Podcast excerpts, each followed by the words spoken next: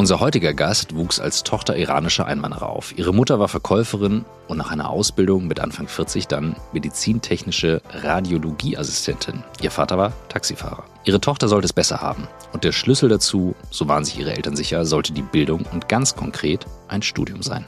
Sie hat an der Hochschule München sowohl ein Bachelor als auch einen Master of Science im Fach Computer Science und Management absolviert.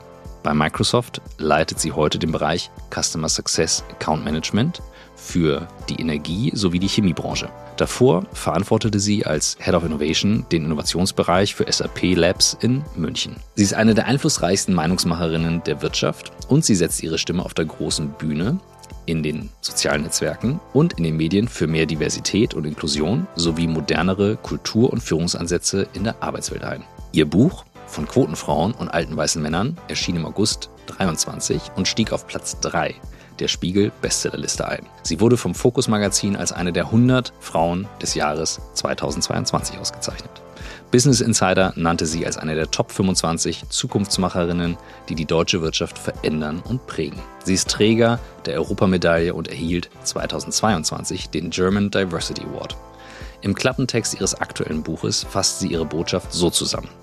Ich habe eine gute und eine schlechte Nachricht. Die schlechte ist, wir haben alle Vorurteile. Die gute, wir sind ihnen nicht wehrlos ausgesetzt. Seit über sechs Jahren beschäftigen wir uns nun schon mit der Frage, wie Arbeit den Menschen stärkt, statt ihn zu schwächen. In fast 400 Folgen haben wir uns mit interessanten und interessierten Menschen darüber unterhalten, was sich für sie beim Thema Arbeit geändert hat und was sich weiter ändern muss. Was steht uns noch im Weg auf dem Weg zu einer besseren Arbeitswelt? Wir sind uns ganz sicher, dass es gerade jetzt wichtig ist, über New Work zu sprechen. Denn diese Idee wurde während einer echten Krise entwickelt. Wir suchen nach Methoden, Vorbildern, Erfahrungen, Tools und Ideen, die uns dem Kern von New Work näher bringen. Darüber hinaus beschäftigen uns von Anfang an die Frage, ob und wie wirklich alle Menschen das finden und leben können, was sie im Innersten wirklich, wirklich wollen. Ihr seid bei On the Way to New Work heute mit Anahita Ismail Sadeh.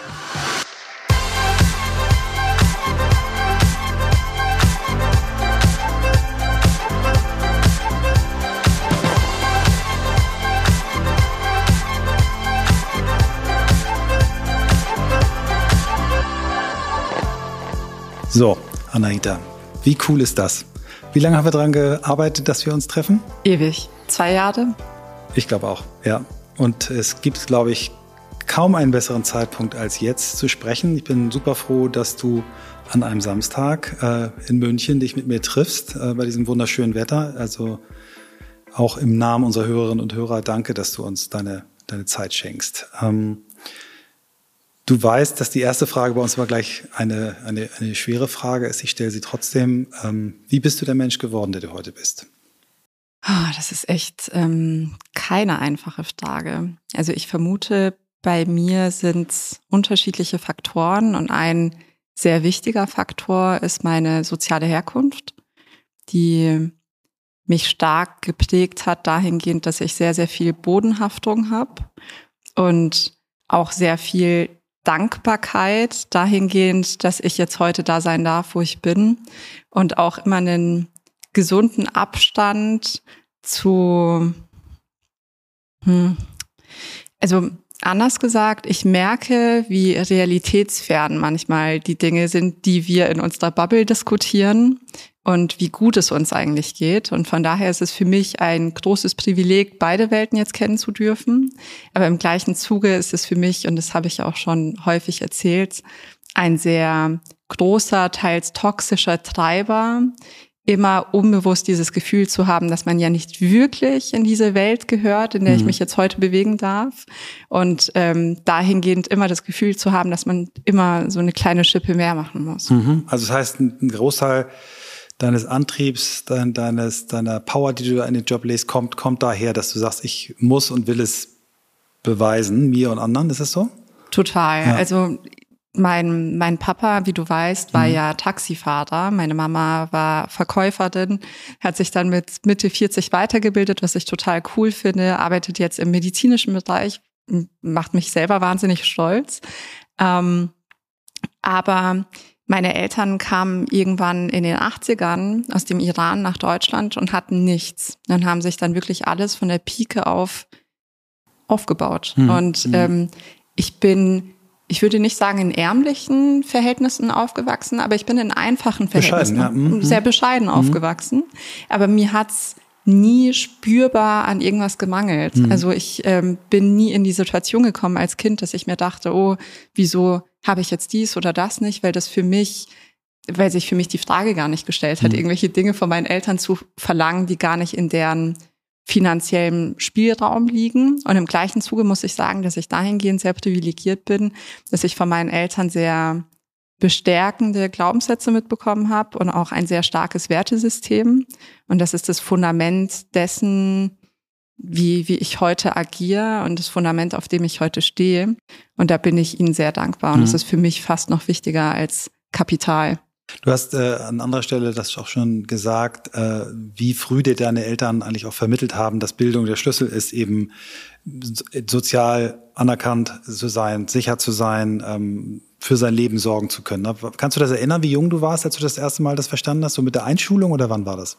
Also wirklich, seitdem ich denken kann. Also jeder, der iranische Eltern hat, kann das wahrscheinlich sehr nachfühlen, weil und das ist so ein Running Gag zwischen allen Iranern und Iranerinnen oder Menschen mit iranischer Herkunft, weil für iranische Eltern Bildung so das A und O ist und da reicht es nicht, blöd gesagt, irgendwas zu studieren. Also das, was akzeptiert ist, ist eigentlich nur Medizin, Jura oder irgendwas mit Ingenieurwesen. Mhm. Und das waren in, in der Konsequenz auch die drei Wünsche meiner Eltern, die sie an mich herangetragen haben. Und für mich kam nichts, in Frage nichts davon in Frage. Mhm. Und ähm, für, für mich kam es aber tatsächlich auch gar nicht in Frage, nicht zu studieren, weil das mir von Anfang an so eingebläut worden ist. Also ich kann dir gar nicht sagen, seit wann, also bestimmt mhm. schon im Kindergartenalter.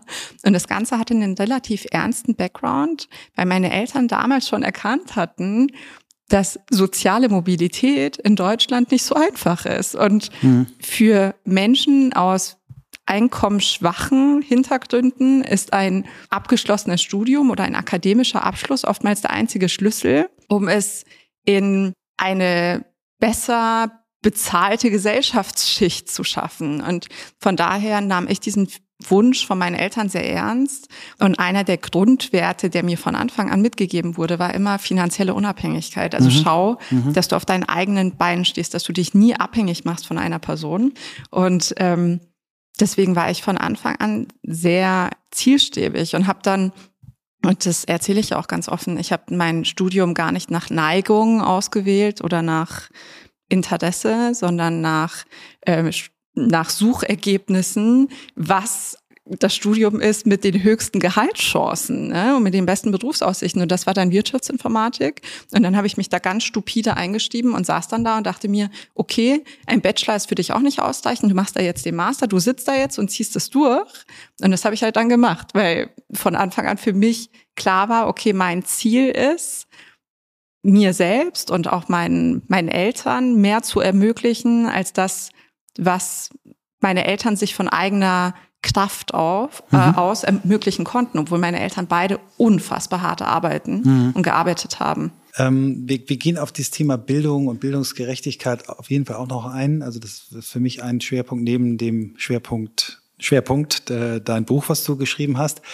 Ähm, vielleicht fangen wir aber hier schon mal an. Hast du als Kind äh, das Gefühl gehabt, bildungstechnisch dieselben Chancen zu haben wie alle? Hast du das Gefühl gehabt, du kannst alles werden, alles machen? Oder äh, hast du auch mal das Gefühl gehabt, du bist benachteiligt, weil du äh, einen anderen kulturellen Background hast, weil du in einem bestimmten Viertel groß geworden bist? Ähm also man muss dazu sagen, äh, das Viertel, in dem ich ähm, aufgewachsen bin, also ich bin ja in München geboren und dann im Westend aufgewachsen und zu dem damaligen Zeitpunkt war das Westend eine Gegend, die bekannt dafür war, dass der Migrationsanteil sehr hoch war, dass da sehr viele einkommensschwache Familien gewohnt haben. Und deswegen war für mich während meiner Grundschulzeit das nie so ersichtlich, dass ich in irgendeiner Form schlechtere Startbedingungen habe. Und man muss auch dazu sagen, dass ich mir selber diese Arbeiterkind Karte oder dass, dass ich diesen Arbeiterkind-Schuh mir gar nicht so anziehen kann, mhm. weil ich ja Eltern hatte,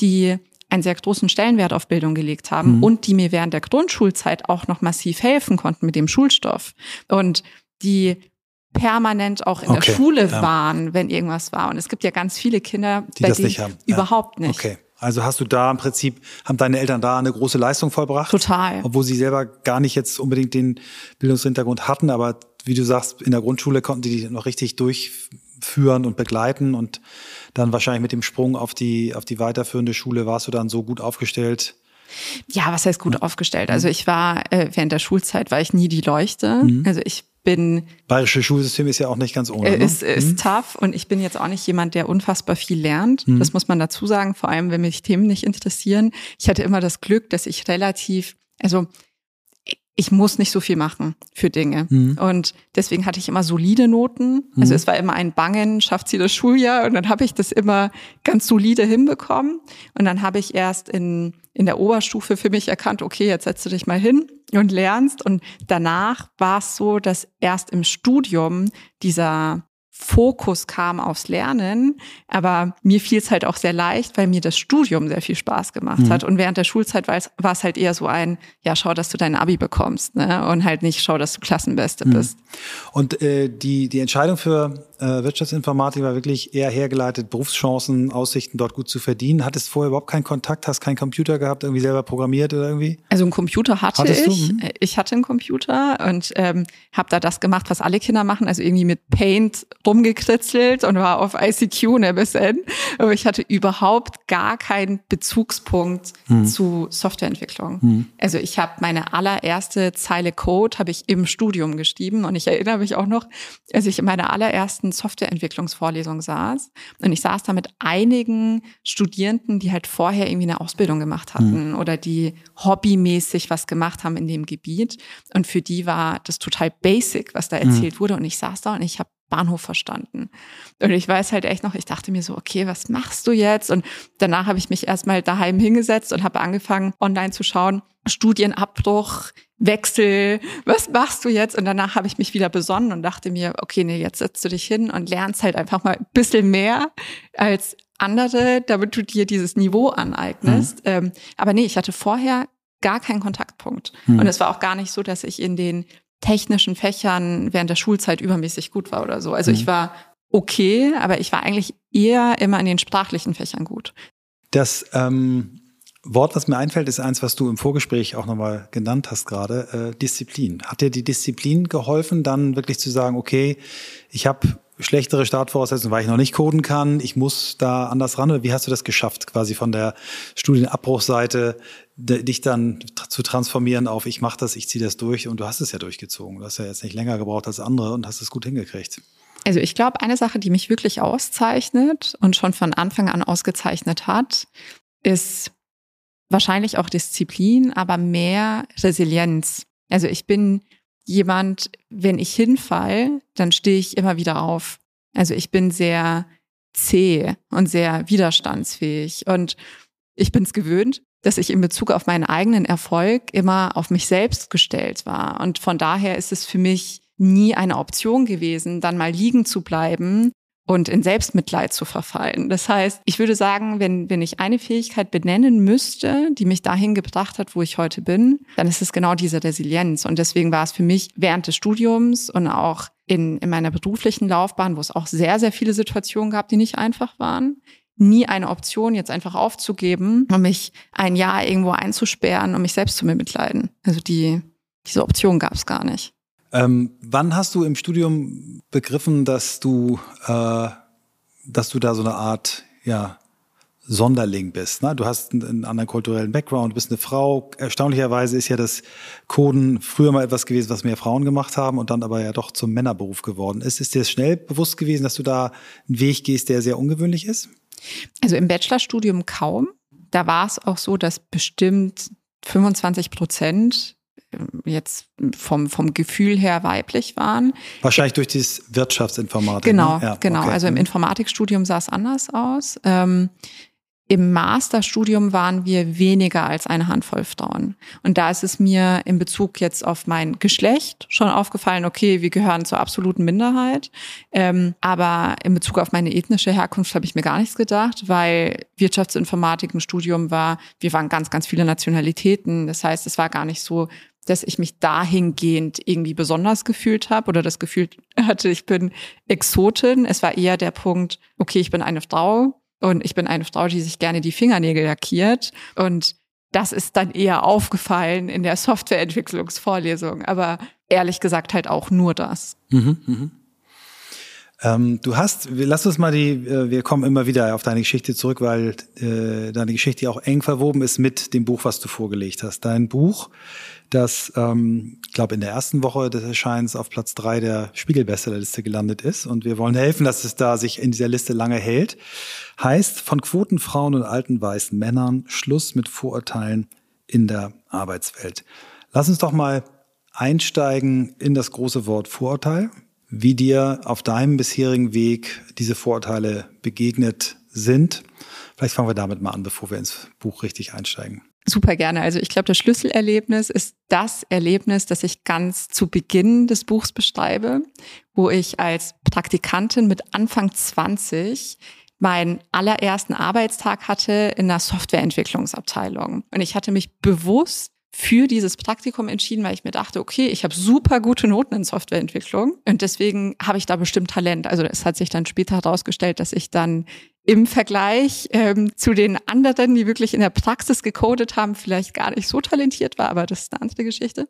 Aber auf jeden Fall stand ich dann da im, im Gang und habe ganz verzweifelt nach einer Person gesucht, die zu meinem neuen Team gehört, weil ich niemanden gefunden habe und ich war natürlich nervös. Ich war Anfang 20, es war mein allererstes Praktikum im Softwareentwicklungsbereich und dann lief mir ein mittelalter Herr entgegen und ich bin dann total happy zu ihm hingelaufen und meinte so, hey, mein Name ist Anahita, super cool, dich kennenzulernen. Ich habe heute meinen allerersten Tag hier. Ähm, und dann sah er mich wirklich an und fing an zu schmunzeln und meinte so, hi Anita, so hat er erstmal meinen Namen falsch ausgesprochen. Äh, schön, dich kennenzulernen, herzlich willkommen hier, aber ähm, ich muss dir leider sagen, dass du dich verlaufen hast, weil die Marketingabteilung ist auf einem anderen Stockwerk. Und ich habe es erstmal gar nicht so überrissen, was er damit meint. Und dann habe ich es verstanden und das war so das erste bewusste Erlebnis, das ich hatte in der Tech-Welt, also jetzt außerhalb von meinem, von meinem Studium, wo ich gemerkt habe, okay, offensichtlich scheinst du rein basierend auf deinem äußeren Erscheinungsbild nicht in diese Welt zu passen, für die du dich beruflich entschieden hast. Und an dieses Erlebnis haben sich dann ganz, ganz viele weitere gereiht. Also da mhm. könnten wir bestimmt sechs Stunden quatschen. Ja, sag noch mal zwei, drei weiter. Ich, ich erinnere eins und wenn du das nicht erzählst, dann erzähle ich es gleich. Aber vielleicht, ich tease es mal an. Die Frau, die dir gesagt hat, dass dein Äußeres äh, ja. ja schlimm. Ähm, also ich, ich, ich hätte den Satz fast zur Anmoderation gelesen, aber ich habe gesagt, nee, das möchte ich nicht. Wenn du ihn aussprichst, dann, dann, dann nicht ich, sondern dann du. Ja, ja also das ähm, Erlebnis war auch sehr bezeichnend aus meiner Sicht. Jeder, der mal im Consulting gearbeitet hat, weiß ja, dass das Modell häufig so ist, also in der Regel so ist, dass man als unerfahrenere Person jemanden an die Seite gestellt bekommt, bei dem man erstmal mitläuft. Und das hatte ich auch. Ich war ja im SAP Consulting, mhm. habe da ähm, ganz, ganz klassisch S4HANA zuerst on-prem gemacht und danach Cloud und ähm, hatte auch eine Mentorin oder eine Buddy, die mir zur Seite gestellt worden war. Und ich weiß noch, ich selber hatte ganz illusorisch im Hinterkopf, okay, das wird jetzt die Person, von der du alles lernst. Und ich hatte gehört, dass sie auch wirklich fachlich ein absolutes Brett war. Also ich dachte mir, cool, da läufst du jetzt mit, da lernst du super viel. Und ich erinnere mich doch, ähm, dann trafen wir das allererste Mal auf der Projektfläche von dem Kunden aufeinander.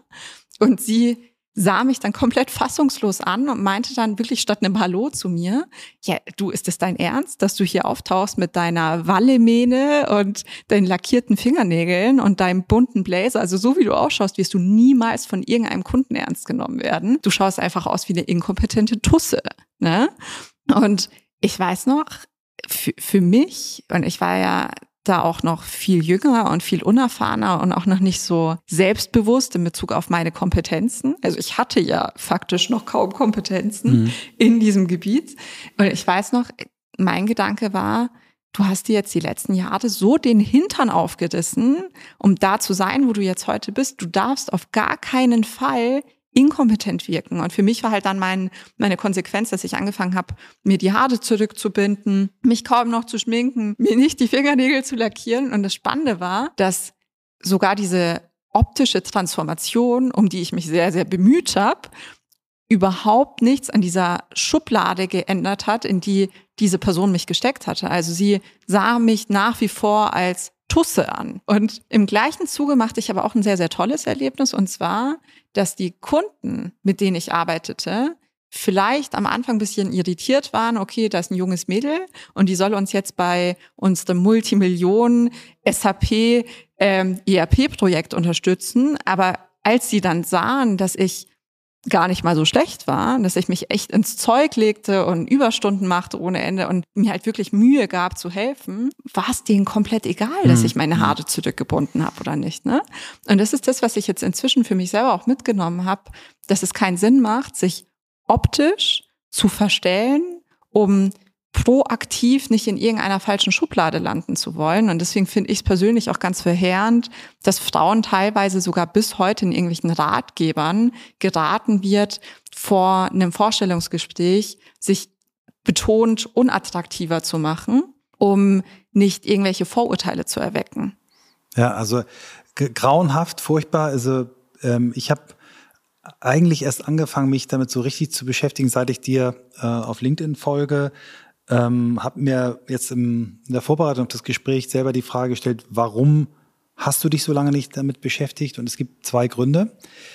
Erstens bin ich groß geworden äh, mit einer Mutter, die sehr stark war, immer noch stark ist. Mein Vater war Marineoffizier, der ist viel weg gewesen auf dem Schiff. Also ich bin von meiner Mutter erzogen worden, die war Lehrerin in einem Brennpunkt in Kiel. Die hat einfach extrem Power ausgestrahlt. für mich war, Frauen sind das starke Geschlecht. Also deswegen habe ich schon mal dieses Vorurteil oder alle Vorurteile, die irgendwie damit zusammenhängen, dass jemand eine Frau ist, hatte ich nicht. Ähm, ich bin sozialisiert worden, die ersten drei Jahre in der Unternehmensberatung, aber dann sehr schnell in der Werbung, in vielen, vielen Jahren. Aus meiner Erfahrung gibt es wenig Branchen, die so divers sind wie Agenturen. Gibt es andere Probleme in Agenturen, was da nicht so gut läuft, aber auf jeden Fall war das da völlig egal, ob jemand tätowiert ist, wo er oder sie herkam ob die Person vorher Taxi gefahren ist oder studiert hat, wenn die tolle Ideen hatte, ist das scheißegal gewesen. Also dieses, was du beschrieben hast, sobald die Leute merken oder gemerkt haben, was du konntest, das ist in der Werbung eingebaut. Die Leute, du kannst dann mit einem hochgestellten Polo-Kragen und, äh, und äh, äh, Seitenscheitel kommen. Ähm, wenn du dein Zeug im Griff hast, ist das allen egal. Du kannst aussehen, wie du willst, solange du das kannst, was du machst. Und deswegen habe ich dieses, äh, diese ganzen Phänomene, von denen du auch in deinem Beruf sprichst, nicht in dem Maß erlebt. Oder zumindest in den Kernzeiten, wo ich in der Agentur war, das war ja fast 20 Jahre, habe ich das nicht erlebt. Und äh, es ist spannend zu hören, ähm, wie du das erfahren hast in einem männerdominierten Beruf, männerdominierten Branche. Ähm, und jetzt im Rückblick glaube ich auch, dass es das natürlich auch in Werbeagenturen trotzdem gibt, aber dass es mir vielleicht damals nicht so aufgefallen ist, weil, weil vielleicht so die Grundatmosphäre ein bisschen besser ist. Aber ist ja nicht mein, ich, ich bin ja nicht der Gast heute, sondern du bist der Gast, aber ich wollte dir nur erzählen, ähm, warum ich da so vielleicht später erst auf das Thema gekommen bin. Und für mich stellt sich jetzt die Frage, wann ist dir in deiner Laufbahn oder wann ist bei dir in der Laufbahn der Wunsch entstanden, daran was zu ändern, an dieser Art von Vorurteilen? Also musste da sehr viel passieren, sehr viel andere Vorurteile, die du noch äh, bekommen hast, oder wann hast du gemerkt, ich möchte eigentlich meine Stimme erheben? Du, also ich glaube, das kam sehr, sehr, sehr früh. Also ich habe immer selbst Menschen gechallenged, sobald ich das Standing für mich selber hatte und sobald ich auch das Selbstbewusstsein hatte. Das kam natürlich auch nicht so vom ersten Tag, aber je selbstsicherer ich geworden bin hinsichtlich meiner Stärken, aber auch hinsichtlich meiner Schwächen, desto vokaler bin ich auch geworden, wenn ich gemerkt habe, dass da irgendwas schief läuft. Und Erst war es sehr bezogen auf meinen sehr kleinen Wirkungskreis, immer nur im Arbeitskontext, in dem ich mich bewegt habe. Das heißt, du hast auch im Unternehmen, in Meetings, in, in Situationen einfach gesagt, so geht's nicht. Also ja, hast also die Leute bin, darauf hingewiesen. Ich bin sehr bekannt dafür. Also je, jede Person, die mich kennt, weiß, dass ich mit meiner Meinung nicht so wirklich hinterm Zaun halte, wenn irgendwas gegen mein Wertesystem geht. Also da ist es mir auch egal, wenn das potenzielle Konsequenzen für mich hat, wenn ich irgendwas nicht in Ordnung finde oder wenn ich das Gefühl habe, dass da jemand gerade respektlos behandelt wird oder diskriminiert wird oder auf eine Weise angefahren wird, die nicht okay ist, dann ist es mir auch egal, wen ich da gerade vor mir habe. Also da Und so war ich schon immer. Mhm. Also so war ich wirklich schon, also mein, meine Mama musste regelmäßig in die Schule. Meine auch. Und wurde da, deine auch. Ja, aber andere Themen, aber okay. Und wurde dahin zitiert, weil ich schon, schon als Schülerin sehr, sehr vokal war, wenn ich etwas nicht okay fand. Also ich hatte schon immer einen sehr starken Gerechtigkeitssinn was ähm, viele Lehrkräfte weniger gestreut hat, weil es ist natürlich immer besser, wenn Kinder angepasster sind und wenig in Frage stellen. Ähm, aber deswegen für, für mich selber auch vor Social Media habe ich das in dem Wirkungskreis, den ich hatte, immer versucht. Mhm. Jetzt ist es natürlich so, jetzt sind einige Jahre vergangen, seitdem ich im, im Beruf bin. Also ich arbeite schon seit über zehn Jahren jetzt in der Tech-Branche und seit einigen Jahren bin ich ja auch auf sozialen Netzwerken und auf Medien visibel. Und das gibt mir natürlich mehr Möglichkeiten der Einflussnahme. Und ich sage immer, aus meiner Sicht geht Reichweite sehr sehr stark mit Verantwortung einher. Und dieser Verantwortung bin ich mir sehr bewusst. Und deswegen nehme ich auch negative Reaktionen und negative Resonanz in Kauf, um auf Dinge aufmerksam zu machen, die aus meiner Sicht nicht gut sind mhm. und die aus meiner Sicht Menschen verletzen oder sie behindern in ihrer beruflichen Laufbahn. Mhm. Also mir, mir ist das, ich weiß gar nicht, vor fünf Jahren oder so, als ich das erste Mal von dir ähm, Notiz genommen habe, aufgefallen. Ähm, und ich habe von Anfang an bewundert, mit welcher Klarheit äh, und mit welchem dahinterliegenden Werteverständnis du diese Dinge gemacht hast. Also auf eine, auf eine Art, die ich ähm, entwaffnend finde. Also wo du sagst, okay, oh, jetzt hat sie mich erwischt, äh, aber nie eigentlich in so einer nur anklagenden Form. Ne? Und, und mein, mein Gefühl war, als ich auch gesehen habe, wie du deine Reichweite sich erhöht hat, wie du gewachsen bist, wie du auf Bühnen auf, aufgetaucht bist, äh, in, in äh, Kolumnen, in Zeitschriften und, und dann mit der Ankündigung oder dann ja mit dem ersten Buch äh, zur Gen Z und dann jetzt mit dem zweiten Buch. Das war für mich eine logische Konsequenz, weil ich sagte, okay, die hat eine Art, die ähm, die Leute mitnimmt und nicht, ähm, also ich habe auch volles Verständnis für äh, betroffene Menschen, die aus, aus diesen Vorurteilsschubladen raus wollen, die erstmal nur anklagen und sagen, es ist scheiße und ich will das so nicht. Aber bei dir habe ich eben das Gefühl, du bist auch gleichzeitig an Lösungen interessiert. Und äh, ja, ist spannend. Ja. Mir ist es auch total wichtig, nicht nur mit meinem Buch, sondern mit meiner kompletten Arbeit Brücken zu bauen. Weil ich der Meinung bin, dass wir immer mehr in die Situation kommen, dass sich verhärtete Fronten bilden und Bubbles und Feindbilder und dann Menschen mit, mit dem erhobenen Zeigefinger aufeinander zeigen und sich gegenseitig die Schuld geben. Und aus meiner Sicht können wir beispielsweise Gleichberechtigung nur Hand in Hand erreichen. Und ich selber hatte auf meinem bisherigen Karriereweg ganz fürchterliche Chefinnen und ganz tolle Chefs ich hatte aber auch ganz fürchterliche Chefs und ganz tolle Chefinnen. Mhm. Also allein dieses Männerfeindbild, was aus meiner Sicht total salonfähig geworden ist in den letzten Jahren, finde ich sehr, das, das finde ich unklug mhm. tatsächlich. Also mhm. das steht der ganzen Sache total im Weg. Und deswegen ist auch das Buch auf eine Weise geschrieben, dass ich ganz unterschiedliche Aspekte abdecke und dass ich deutlich mache, dass auch Männer Diskriminierung erfahren, mhm. dass aber Frauen rein statistisch das weniger privilegierte Geschlecht sind. Und ja. ich versuche immer sehr, sehr viel mit Statistiken und Fakten zu argumentieren und ganz wenig mit Meinung, weil mhm. vor allem, wenn Themen komplex sind und wenn Themen emotional sind, hilft es, wenn man bei der Wissenschaft und bei Studien und bei Fakten bleibt und nicht bei der eigenen Meinung. Das ist mir eben bei deinem Buch äh, so positiv aufgefallen, dass du immer Studien zitierst, äh, immer Zahlen hast und dann zu einer Einschätzung kommst, aber die ist immer auf Fakten. Ja. Ich finde halt auch, dass die Welt ja nicht schwarz-weiß ist. Und ich finde, genau das übersehen wir, weil unser Leben ist ja bunt oder hat zumindest ganz viele Grautöne. Und deswegen finde ich es also man hat es bei der Elterngelddebatte gesehen. Da gab es ja gar keine Zwischenmeinung, sondern wirklich nur Fronten, die sich dann gegenseitig bekriegt haben und sich gegenseitig Vorwürfe gemacht haben und ganz viel Empörung. Also ich finde, es gibt aktuell so eine Empörungskultur und deswegen finde ich es ganz, ganz wichtig, dass man miteinander in den Austausch geht und dass wir eine Debattenkultur auch wieder lernen. Und ich finde es im gleichen Zuge sehr wichtig, dass Debatten wertschätzend und auf Augenhöhe ablaufen, weil ich selber habe auch keine Lust, mich mit jemandem auseinanderzusetzen, wo das Mindestmaß an Respekt nicht gegeben ist, weil dann hat dieser Diskurs auch ja. gar keine Sinnhaftigkeit. Aber wenn wir beide uns, die wahrscheinlich in sehr vielen Werten konform gehen und die wahrscheinlich eine relativ große Schnittmenge haben an Dingen, wie wir die Welt betrachten, uns einsperren und uns zehn Stunden die ganze Zeit gegenseitig zustimmen, dann hat ja niemand über seinen eigenen Tellerrand geblickt. Und genau das will ich mit meinem Buch auch ändern. Und deswegen lasse ich ganz viele Menschen zu Wort kommen, die auch in vielen Bezugspunkten andere Ansichten haben als ich. Aber damit es nicht so eine Anahita Betrachtung wird, sondern eine ganz differenzierte Betrachtung, die unterschiedliche Perspektiven vereint. Ja, das, also, äh, ich habe ja die große Ehre, ähm, auf dem Titel deines Buches zu stehen. Also ich bin ja ein alter weißer Mann.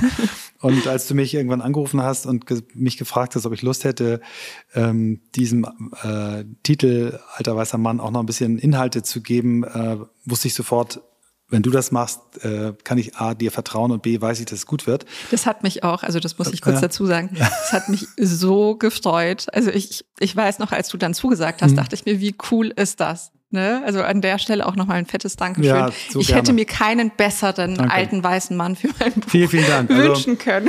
War auch interessanterweise, als ich dein Buch jetzt äh, gepostet habe, einer meiner sehr erfolgreichen Posts. Also ich bin ja weit entfernt von, von deiner Reichweite, aber für, für, für mich war das äh, ein Erfolg, das dann auch zu posten. Und ähm, neben mir ähm, oder zusammen mit anderen, das sind ja fast 30 Leute, die da mitgewirkt haben und in unterschiedlichen Formen. Mal hast du kurze Interviews, mal haben Menschen eigene kurze Abschnitte formuliert. Also das macht auch das Lesen wahnsinnig spannend, ne? weil genau wie du sagst, es ist keine Anahita-Show, sondern es ist dein, dein Leben natürlich spürt man in, in, in dem Buch, aber du, du öffnest äh, äh, in alle Richtungen und holst Leute rein und das ist wirklich spannend. Lass uns ruhig mal ein bisschen reinsteigen. Ähm, ich bin, bin so ein großer Fan, dass ich wirklich diesen Podcast auch nutzen möchte, die, die Menschen dazu ermutigen, äh, dieses Buch zu kaufen und es vor allem auch weiter zu verschenken. Ähm, das das habe ich auch schon gemacht, weil ich glaube, ähm, dass es der perfekte Einstieg ist äh, aus dieser äh, Logik, in der wir uns gerade mit den Medien befinden, wieder rauszukommen und dieser, diesem Anklagen und äh, Empören ähm, etwas entgegenzusetzen, nämlich mehr zuzuhören und sich mehr miteinander zu beschäftigen. Ähm, du fängst an, dass du, äh, du nennst es über Gorillas und Säbelzahntiger, dass du über unterschiedliche Formen von, von Bias redest. Vielleicht erklärst du mal das Phänomen Bias und das vielleicht auch am, am, am Beispiel von den Biasen, die, die du am häufigsten gesehen hast. Mhm, sehr gerne. Also Unconscious Bias ist übersetzt unbewusste Voreingenommenheit und beschreibt kognitive Verzerrungen, denen wir im Alltag unterliegen. Und das Spannende ist, es gibt über 180 Arten von erforschten kognitiven Verzerrungen. Und um das Ganze sich besser vorstellen zu können, vielleicht kann man, wenn, wenn man diesen Podcast sich gerade anhört, mal kurz die Augen schließen und sich eine Führungskraft vorstellen vielleicht aus dem Finanzwesen. Und jetzt ist die allererste Assoziation, die den allermeisten Menschen in den Sinn kommt, ein Mann, ein Mann fortgeschrittenen Alters, mit Brille wahrscheinlich und im Anzug. Und genau das ist unser Bias, dass wir gewisse Jobs mit verschiedenen Attributen assoziieren, dass wir im gleichen Zuge Personengruppen mit gewissen Verhaltensweisen in Verbindung bringen und dass wir Verhalten von Menschen unterschiedlich bewerten, je nachdem, wie sie aussehen, welchem Geschlecht sie zugehörig sind, welcher Nationalität sie zugehörig sind und so weiter. Und ich habe mir im Kontext von dem Buch die aus meiner Sicht wichtigsten Arten von Unconscious Bias herausgegriffen, die im Arbeitsleben sehr, sehr spannende, aber auch sehr gefährliche Konsequenzen haben können. Und der aus meiner Sicht prägnanteste Bias im Kontext der Arbeitswelt ist der sogenannte Affinity Bias. Also das Phänomen, dass wir Menschen den natürlichen Hang dazu haben, uns lieber mit anderen Menschen zu umgeben, die uns ähneln, die uns optisch ähneln, die uns aber auch vom Wertesystem ähneln und Prinzip der Homosozialität, die uns auch geschlechtsbezogen ähneln. Das heißt, Führungskräfte haben den natürlichen Hang dazu, eher nach subjektiver Affinität und weniger nach objektiver Kompetenz einzustellen. Und das hat zur Konsequenz, dass je weiter man nach oben blickt, desto homogener, weißer, männlicher, akademischer, Michaeliger, Christianiger, Thomasiger, genau, das Bild wird, das man vorfindet. Ja. Und dass, wenn man nichts tut, um dieses Phänomen aufzubrechen, sich an dem Ganzen auch nichts verändern wird, weil ja diese Spirale auf natürliche Weise gar kein Ende findet. Ja super guter Einstieg in das Bias-Thema. Ähm, also die Minimis, die man eben häufig sieht, die, die unterhalb von bestimmten äh, machtinhabenden Personen sind, äh, das ist schon erstaunlich. Und der führt ja eigentlich zu, zu einem zweiten, den ich mindestens genauso spannend finde, äh, nämlich diesem äh, Conformity Bias, dass du also dann auch Gruppen hast, die nur noch das akzeptieren, was in den Gruppen so der Common Sense ist. Ne? Sehr homogene Strukturen. Das eine, habe ich so das Gefühl, führt zu dem anderen. Und wenn du das zusammennimmst, hast du eigentlich, nimmst du dir als Unternehmen, als Organisation ja unfassbar viel an Kraft. Denn die Studien zeigen ja eigentlich alle, dass diverse Teams, wenn sie dann psychologisch safe sind und gut zusammenarbeiten, viel bessere Ergebnisse zielen als diese äh, homogenen Boys Clubs. Und viel innovativer sind. Aber ja. ich finde, und ich bin da auch ganz offen. Ich finde, dass man Menschen diesen natürlichen Hang erstmal gar nicht so wirklich vorwerfen kann. Weil wenn ich selber ein Team habe, das aus Menschen besteht, die alle genauso ticken wie ich, die dieselbe Arbeitsweise haben, die denselben Arbeitsethos haben, dann laufe ich ja mit diesem Team viel seltener in Konflikte. Und du läufst auch schneller los, ne? Also am Start Exakt. läufst du schneller los. Ja. Exakt. Also ein Konsens ist in homogenen Teams viel, viel schneller gefunden. Aber, und das ist die Krux, in homogenen Teams ist auch die Gefahr viel, viel höher, bestehende Defizite oder potenzielle Chancen zu erkennen. Und deswegen sollte man nicht auf Diversität verzichten, wenn man Innovationen wirklich im Unternehmen haben und vorantreiben will, auch wenn es definitiv unbequem ist und wir uns das sehr ungern nur eingestehen. Ich fand es ganz spannend. Gegen Ende in dem Buch ähm, hast du Hildegard Wortmann von Audi ähm, Vertriebs- und Marketingvorständin, die, äh, ich glaube, das Wildcard nennt, dass sie in dem Team bewusst äh, einen Menschen immer äh, reinholt, der völlig anders ist, was dann bei den anderen für Verwirrung sorgt oder mhm. zumindest Irritation. Finde ich sehr spannend. Und ähm, wenn man so in die Forschung guckt, wir, wir hatten ja die große Ehre, die Amy Edmondson bei uns im Podcast zu haben, eine Harvard-Professorin, die das Thema psychologische Sicherheit seit Jahren untersucht und die jetzt auch vor ein paar Jahren mal eine Studie gemacht hat wo sie den Zusammenhang Diversität und psychologische Sicherheit hat und eben sagt, wenn du ein diverses Team hast, was psychologisch sicher ist, dann kommen da die besten Leistungen raus. Wenn du aber ein diverses Team hast, wo sich die Menschen nicht sicher fühlen, dann hast du im Prinzip Stillstand. Dann kriegst du, kriegst du keine Leistung. Das, das macht eben, glaube ich, so deutlich, dass wir uns mit diesem Thema viel, viel mehr beschäftigen müssen. Dass wir, wenn wir diese, na, wir haben auf der einen Seite die Bias, wir haben dann die, die Menschen, die mit unterschiedlichen Wertevorstellungen kommen und wir wissen irgendwie theoretisch, ja, Diversität ist gut. Wir, wir kriegen auch Diversitätsquoten in den Unternehmen die werden dann irgendwie erfüllt und dann hört's auf. Und da müssen wir, deswegen müssen wir da, glaube ich, ran. Und ähm ich finde, das ist genau dieses Bild von der Party, das man erkennt, um Diversität und Inklusion zu erklären. Ja, erzähl's also, ruhig nochmal. Ich habe es auch schon ein paar Mal erzählt, aber erzählst du nochmal. Total. Ja. Also ich finde, ganz, ganz kurz gesagt, es reicht ja nicht, einfach zu einer Party eingeladen zu werden wenn danach keiner mit dir spricht und du keine Lust hast, mitzutanzen oder mhm. mit Spaß zu haben, mhm. wenn du dann nur in der Ecke sitzt und ja. das Gefühl hast, gar nicht dazu zu gehören. Und deswegen ist Unternehmen noch nicht damit geholfen, wenn sie Menschen einstellen, die unterschiedliche Hintergründe haben und Diversität ist ja auch Perspektivenvielfalt. Also sehr häufig, wenn wir über Diversität sprechen, haben wir ja nur diese Geschlechtsdimension im Hinterkopf, die wichtig ist, natürlich. Aber Diversität ist ja viel mehr als das. Und Diversität in Form von Perspektivenvielfalt zuzulassen, ist ja auch nicht so einfach. Ja, ja, aber es ist genau der Punkt. Ne? Es ist, es ist Alter, es ist äh, Ethnie, es ist äh, Ausbildung, es ist äh, auch äh, Präferenzen, ähm, Lebensentwürfe. Ähm, je mehr du davon zusammen hast, desto mehr kriegst du natürlich auch äh, unterschiedliche Blick, Blickwinkel und damit auch unterschiedliche Ideen und auch unterschiedliche Blickwinkel auf was vielleicht schiefgehen könnte. Ja. Lass uns mal ähm, äh, weil wir möchten ja, dass die Menschen das Buch auch noch kaufen und nicht hier die Zusammenfassung kriegen. Aber deswegen lass uns mal auf die, auf die häufigsten Vorurteile in der Arbeitswelt gehen. Wir wollen euch alle nehmen. lass mal ruhig an, anhand von zwei, drei Beispielen nochmal reingehen, was das dann, du hast es ja auch immer schön mit Studien untermauert, was das genau dann bedeutet, wenn du äh, quasi in eine dieser Kategorien fällst. Gerne. Also lass uns doch mal die Gebärverdächtige ja, nehmen, super. Äh, wo ja, Swantje Almers, äh, deine Geschäftspartnerin, die ich äh, sehr, sehr, sehr schätze, ähm, auch einen sehr tollen Beitrag ähm, zum, zum Buch hinzugesteuert hat.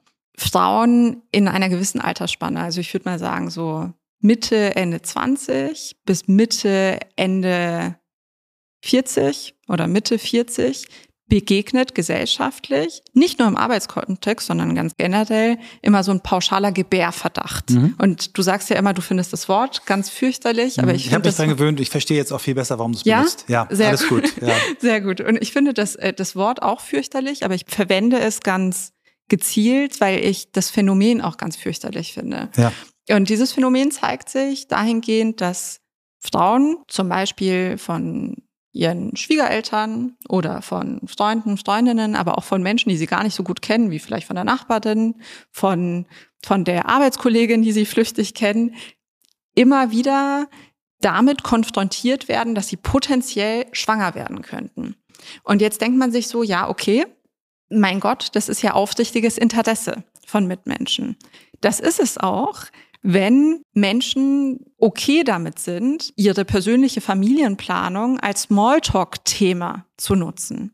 Und viele Menschen sind damit okay, aber sehr, sehr viele Menschen sind damit halt auch eben nicht okay. Und man darf nicht vergessen, dass es sehr viele Menschen gibt, Frauen und Männer, die Eltern werden wollen, aber nicht können. Ja. Aus körperlichen Gründen, aus finanziellen Gründen, aus komplett privaten Gründen, die uns nichts angehen. Und jetzt muss man sich nur mal vorstellen, dass zum Beispiel eine Frau, die vielleicht schon seit Jahren versucht, schwanger zu werden oder Fehlgeburten hinter sich hat oder gar nicht die persönlichen Rahmenbedingungen besitzt, um diesen Schritt zu gehen, immer wieder gefragt mhm. wird, wieso sie denn ihre biologische Uhr so vehement mhm. ignoriert. Und für mich auch, für eine Frau, die sich aus völlig persönlichen Gründen aktiv äh, gegen Kinder entscheidet, ist doch eine ne? Total. Also da, und da, das ähm, ja. ein ganz valider Punkt. Also eine sehr sehr sehr gute Freundin von mir hat sich jetzt ähm, sterilisieren lassen, damit sie gar keine Kinder mehr bekommen kann. Also die hat die hat keine Kinder, die wusste schon mit 16, dass sie nicht Mama werden möchte. Und die musste jetzt warten bis Mitte 30, bis sie mal einen Arzt gefunden hat, der diesen Eingriff bei ihr vornimmt. Weil es immer hieß, okay, das weißt du ja gar nicht. Also das kann sich ja noch jederzeit ändern. Und ich verstehe das irgendwo, dass man als Mediziner, als Medizinerin nicht einen Eingriff vornehmen will, der dann potenziell irreversibel sein kann, den der Mensch dann irgendwann bereut. Aber ich finde auch, dass man, wenn man volljährig ist und auch andere Entscheidungen treffen darf, die das eigene Leben massiv beeinflussen, auch in der Lage sein soll zu entscheiden, dass man halt eben keine Kinder will und dass das dann auch vom Umfeld und auch von Ärzten, Ärztinnen respektiert werden muss, weil das ja eine höchst individuelle Entscheidung ist. Also wir setzen ja auch nicht voraus, dass jeder Mensch unbedingt in einer monogamen Beziehung leben muss oder dass jeder Mensch zwingend heiraten muss oder sich ein Haus kaufen muss. Also wir alle haben ja ganz individuelle Lebensentwürfe und das ist ja auch gut so. Und wieso will man denn das eigene Lebensmodell zwanghaft anderen Menschen überstülpen? Ja, super. Danke, dass du mit ähm, mit den Gebärverdächtigen eingestiegen bist. Ich würde jetzt dir gerne einen zweiten Ball zuwerfen, weil mich das auch sehr berührt hat, das zu lesen, weil du ja auch den, den eigenen Bezug dazu dargestellt hast, äh, die Arbeiterkinder. Mhm. Ähm, und daran würde ich dann das Thema Bildung und Bildungsgerechtigkeit auch vielleicht gleich aufhängen, aber erzähl ein bisschen was dazu. Also dieses Kapitel ist aus meiner Sicht das wirklich persönlichste Kapitel, weil ich auch sehr, sehr viel erzähle, das ich vorher noch nie erzählt habe und das mich auch viel über Windung gekostet hat zu erzählen. Und ich schilder beispielsweise, dass ich selbst total getrieben bin aufgrund von meiner sozialen Herkunft und immer wieder konfrontiert werde mit meiner sozialen Herkunft und dass ich zum Beispiel nie das Gefühl habe, auch mal Pause machen zu können. ich selber habe zum Beispiel nach meinem Abi habe ich sofort angefangen zu studieren. Ich habe in der Regelstudienzeit meinen Bachelor und meinen Master gemacht, habe fünf Tage nach dem Master mit meinem ersten Vollzeitjob angefangen und habe nie zwischen Jobs irgendwie mal länger als zwei Wochen Pause gemacht und habe immer geackert habe. Keine Schildkröten auf Thailand gerettet oder nee, äh, tatsächlich andere betreute Social-Projekte, die andere Kinder machen können. Ja. Mhm. Was ja total wundervoll schön, ist. Ne? Aber, also ja. Äh, wo wo ich ja auch Hochachtung habe, ja. wenn Menschen das machen. Aber sowas habe ich nicht gemacht. Also ich war immer sehr fokussiert und das war ich gar nicht, weil, also das merke ich jetzt mit einem gewissen Abstand und mit viel Reflexion. Ich glaube, das war ich gar nicht unbedingt, weil ich so unfassbar diszipliniert bin, sondern auch, weil ich sehr angstgetrieben bin. Und ich glaube, diese Angst, dieser Treiber, der rührt von, von dieser wahrscheinlich auch surrealen Sorge, dass ich irgendwann mal aus dieser Welt wieder herausfliegen könnte, in die ich es jetzt irgendwie reingeschafft habe. Und deswegen denke ich mir, okay, ja, das war jetzt echt ein harter Monat, aber du kannst es dir nicht leisten, hm. jetzt hm. mal bisschen dich zu entspannen. Und das ist surreal, das weiß ich. Also ich weiß, dass ich inzwischen mir so viel erarbeitet habe, dass ich weicher fallen werde als viele andere, wenn ich mir mal ein, ein Jahr eine Auszeit gönne. Das weiß ich. Aber du würdest es trotzdem nicht machen, Stand ich, heute. Genau, ja. ich würde mhm. es einfach nicht machen, mhm. weil ich mir denken würde, okay, aber dann verlierst du das alles vielleicht potenziell. Mhm. Und ich merke sehr, sehr oft, wenn ich mit anderen Menschen spreche, die aus sozial weniger privilegierten Hintergründen haben, dass dieses Getriebene etwas ist, das die meisten von uns Arbeiterkindern eint, weil das Gefühl, und ich glaube, das können viele Menschen nicht nachvollziehen, die aus privilegierten Hintergründen kommen, aber das Gefühl, nicht zu haben, dass man weich fällt. Das ist ein sehr bestärkendes Gefühl einerseits, weil man weiß, okay, ich bin selbst, ich muss selbstwirksam sein, ich bin meines eigenen Glückes Schmied. Wenn ich mich anstrenge, dann schaffe ich es auch. Also man weiß ja auch, dass man alles, was man sich erarbeitet hat, sich selbst zuzuschreiben hat. Das ist ein tolles Gefühl auf der einen Seite. Aber im gleichen Zuge weiß man auch, okay, wenn ich jetzt mein Studium abdeche und jetzt ein Jahr lang Jet setten will um die Welt, dann muss ich dafür selber aufkommen. Wenn es mir psychisch nicht gut geht und ich einfach meine Pause brauche vom, vom Job, dann habe ich lediglich meine eigenen finanziellen Mittel, auf die ich mich verlassen kann. Oder auch, wenn ich ein Unternehmen gründen will, dann habe ich nicht das Kapital meiner Eltern. Ich habe nicht das Netzwerk meiner Eltern. Ich habe auch nicht den Habitus meiner Eltern. Ich habe auch nicht die Leichtigkeit, über gewisse Themen am Esstisch zu parlieren, wo andere Menschen nicht mit der Wimper zucken, weil das für sie so selbstverständlich ist. Also ich wusste bis vor wenigen Jahren nicht mal, was ein Handicap ist. Ne? Mhm. Also ich mhm. saß oft. Ist nicht schlimm. ist es auch nicht, aber ich saß oft im Geschäftsalltag in, in einem Kontext und habe Bahnhof verstanden mhm. und mhm. war still und konnte ja. nicht mitreden. Und all das sind Aspekte, die Menschen gar nicht bewusst sind, die von Anfang an in einem Kontext aufgewachsen sind, der privilegiert war. Und deswegen mhm. ist dieses ganze Thema sehr wichtig, aber zugleich auch sehr vernachlässigt, weil soziale Herkunft eine Diversitätsdimension ist, die ja nicht messbar ist. Ja und deswegen auch viel untergeht. Ich bin dir sehr dankbar für das Kapitel, auch wie du es geschrieben hast. Und ich würde da gerne jetzt einmal die, die, diesen Mini-Einblender äh, zum Thema Bildung machen. Ich habe äh, in unserem Buch das Kapitel über Bildung geschrieben und ähm, aus dem ähm, Gespräch, Podcast-Gespräch mit äh, einem Professor, Stefan Jansen, der sich auch mit Bildung beschäftigt hat, äh, habe ich eben gelernt, dass die, die ganz großen Versäumnisse eben gemacht werden in der Kita und in der Grundschule, dass da eigentlich äh, Kinder mit Migrationshintergrund abgehängt werden, die, und äh, die nicht dann, da hattest du jetzt mal ein Privileg, Eltern, die aufgepasst haben, die das eben nicht haben. Und dann, wenn es an die ans, an sowas wie Gymnasium geht, dann ist auf einmal Chancengleichheit. Das, dann geht's gut, aber da hast du eben dann schon viele, viele abgehängt. Das, das war für mich so ein, so ein Datenpunkt, wo ich sagte, wow, äh, jetzt verstehe ich auch, ähm, warum, warum 10.000 fehlende GrundschuldirektorInnen eben schlimm sind und warum wir da was tun müssen. Ich würde gerne jetzt nochmal den Sprung zu den Integrationsunwilligen nehmen. Diese Kombination, äh, ähm, ist ja häufig da, Arbeiter, Kinder und Integrationsunwillige, wie du sie hier nennst. Ähm, möchte da auch mit einem Datenpunkt anfangen, den ich neulich ge gehört habe. Äh, ich habe gehört, dass von den Flüchtlingen der ersten Generation, also diese erste große Flüchtlingswelle, die wir hatten, äh, als Frau Merkel noch sagte, wir schaffen das, dass ähm, über die Hälfte äh, in Jobs ist und ähm, vier von fünf, also 80 Prozent in Jobs arbeiten, für die sie überqualifiziert sind. Was für mich heißt, ähm, wir haben uns da Menschen äh, ins Land geholt, die viel mehr können, als wir sie machen lassen. Also die, die großen Vorwürfe von AfD und anderen äh, Parteien, dass das alles ganz furchtbar und schlimm. Wir stimmen alle nicht. Wir wissen auch aufgrund der Geburtenentwicklung, dass wir einfach viel mehr ähm, Zuwanderung brauchen.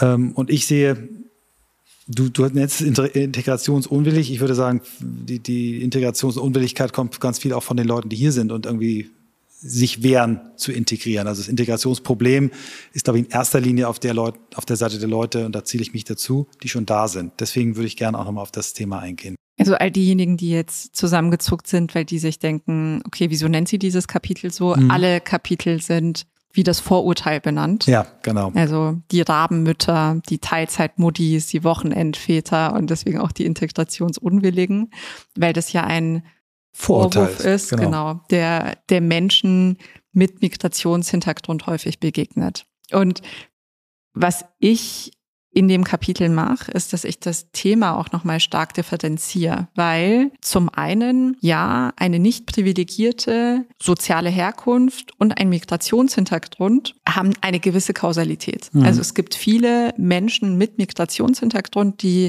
aus einkommensschwachen Familien kommen. Aber ein Kind aus einer indischen Diplomatenfamilie ist viel, viel, viel privilegierter als ein Kind eines alleinstehenden Deutschen, der keiner Arbeit nachgeht und irgendwo im Plattenbau aufwächst und vielleicht ein Suchtthema hat. Und deswegen, ich, ich finde, diese die beiden Diversitätsdimensionen, mhm. die sollten nicht vermischt werden, mhm. auch wenn sie natürlich miteinander korrelieren in irgendeiner Form.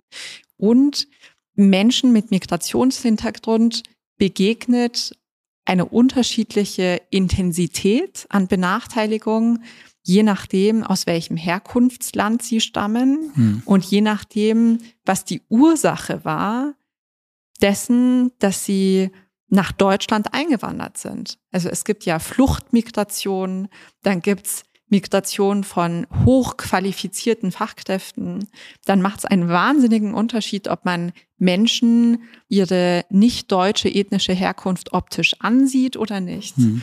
Und dann macht es ebenso einen sehr, sehr großen Unterschied, ob man beispielsweise als Erstsprache Schwedisch oder Englisch oder Französisch gelernt hat im Elternhaus oder Türkisch oder mhm. Arabisch. Mhm. Und während Zweiteres häufig als Integrationshemmnis gesehen wird, wird im gleichen Zuge sehr positiv zur Kenntnis genommen, wenn jemand Französisch oder e Englisch im mhm. Elternhaus spricht. Und ich selber beschreibe zum Beispiel ein Super, ja, danke, dass du es. Ja, ein, ein Beispiel, mhm. ähm, das, das mich selber sehr fasziniert hat. Vor über zehn Jahren habe ich in einem Startup gearbeitet und hatte damals einen sehr, sehr coolen englischen Kollegen, der ewig lange schon, also seit. Ich habe das geschrieben, 15 Jahre seit, oder so, ne? Genau, also seit mindestens über 15 Jahren in, in Deutschland äh, gelebt hat, eine deutsche Frau hatte, zwei Kinder und der wirklich kein Wort Deutsch konnte. Also wirklich über wie geht's, gut, dir, nichts, mhm. gar nichts. Wahnsinn, ja. Und das war auch völlig okay für uns alle und für für, für das ganze Unternehmen, weil sich jeder auf Englisch mit ihm gut verständigen konnte. Aber im gleichen Zuge muss man mal das Gedankenspiel wagen, dass diese Person Türke gewesen wäre, der auch perfektes Englisch könnte, weil Türkisch können natürlich die meisten mhm. von uns mhm. nicht. Aber angenommen, er sei Türke gewesen, würde auch seit 15 Jahren hier leben, hätte auch eine deutsche Frau und würde perfektes Englisch können, aber kein Wort Deutsch. Mhm. Also wäre dann das, ja. die Toleranz dieselbe? Sehr wahrscheinlich nicht. Also deswegen begegnet einem da auch ähm, ein, eine andere Form von Benachteiligung, je nachdem, welches Herkunftsland man hat. Und bei mir ist es ja zum Beispiel so, dass man mir meine optische nicht deutsche Herkunft ansieht und äh, sie nicht nur basierend auf dem Vor- und Nachnamen äh, zu, zur Kenntnis nimmt. Und in dem Zuge begegnet mir immer wieder Alltagsrassismus. Ja. Und du hörst wahrscheinlich ganz oft, oh, du sprichst aber gut Deutsch, ne? Wahrscheinlich, total. Ja. Und das, das ist halt total irre eigentlich, weil ich bin in München geboren und ja. aufgewachsen ja. und ähm, ich kann zwar Iranisch, aber halt mit einem ganz scheußlichen deutschen Akzent. Also ich werde von meinen Verwandten immer veräppelt, wenn ich versuche, Iranisch zu sprechen. Und ähm, ich, ich finde es immer sehr amüsant, wenn Menschen mich dann dafür loben. Ne? Ja. Also ich sage ja auch nicht, hey, also ganz ehrlich, dein, dein Deutsch ist so wunderbar, Michael. Ne? ja, also super.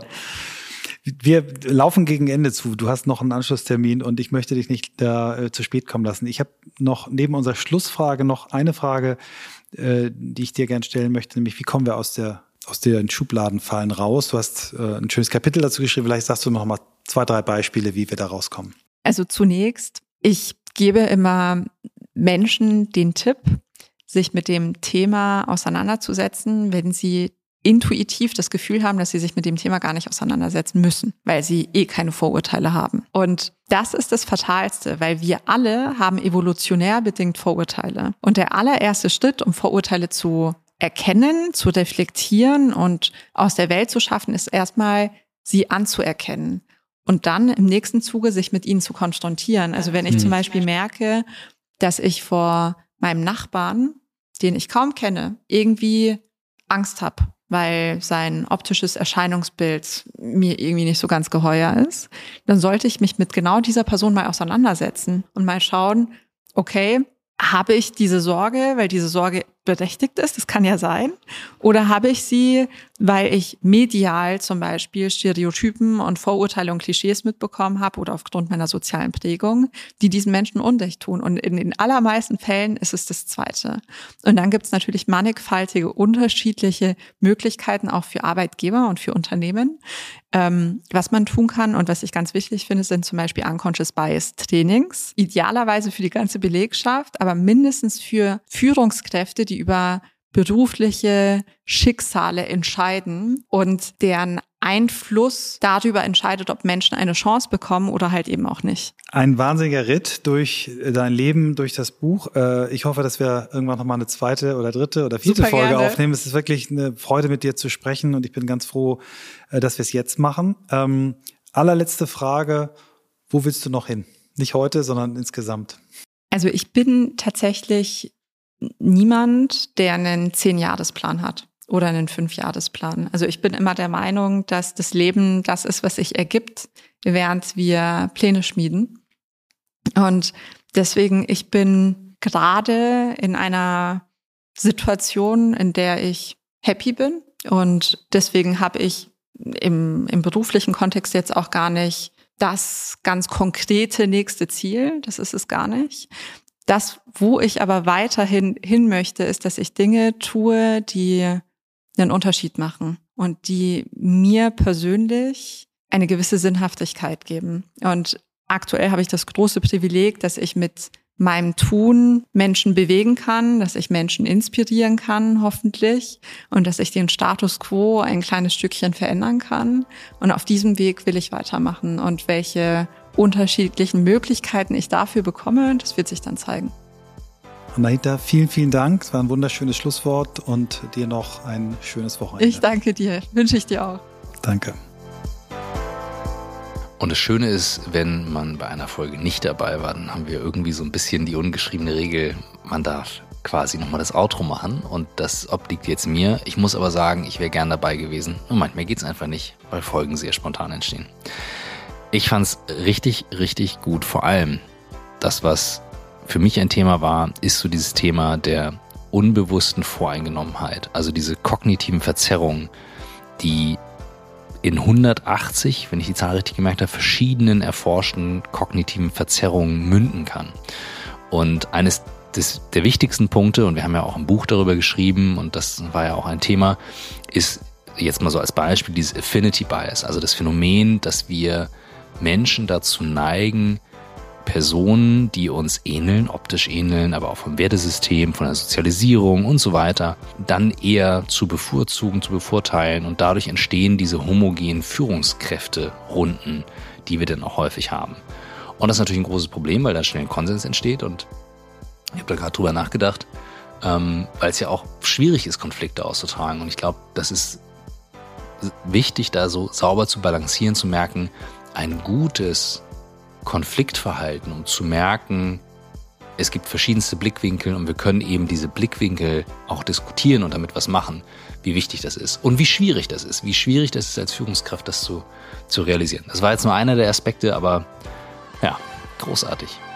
Danke euch für die schöne Folge und danke, dass ich hier den Nachklapper machen durfte und äh, vergesst nicht, auch Feedback zu schreiben auf LinkedIn, bei On the Way to New York, Spotify, Apple Podcast, wo auch immer ihr ist. Und bis zur nächsten Folge.